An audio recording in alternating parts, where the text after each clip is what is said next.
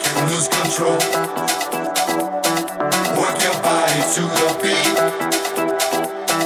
Body work will set you free.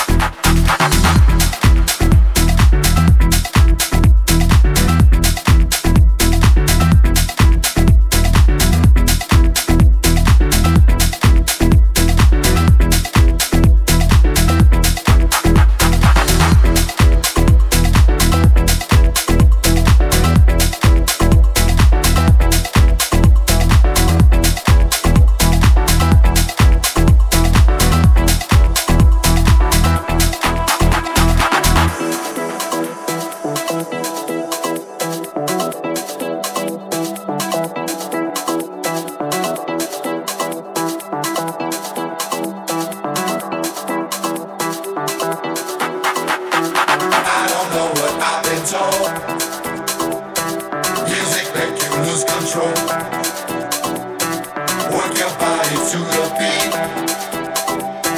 Body work will set you free.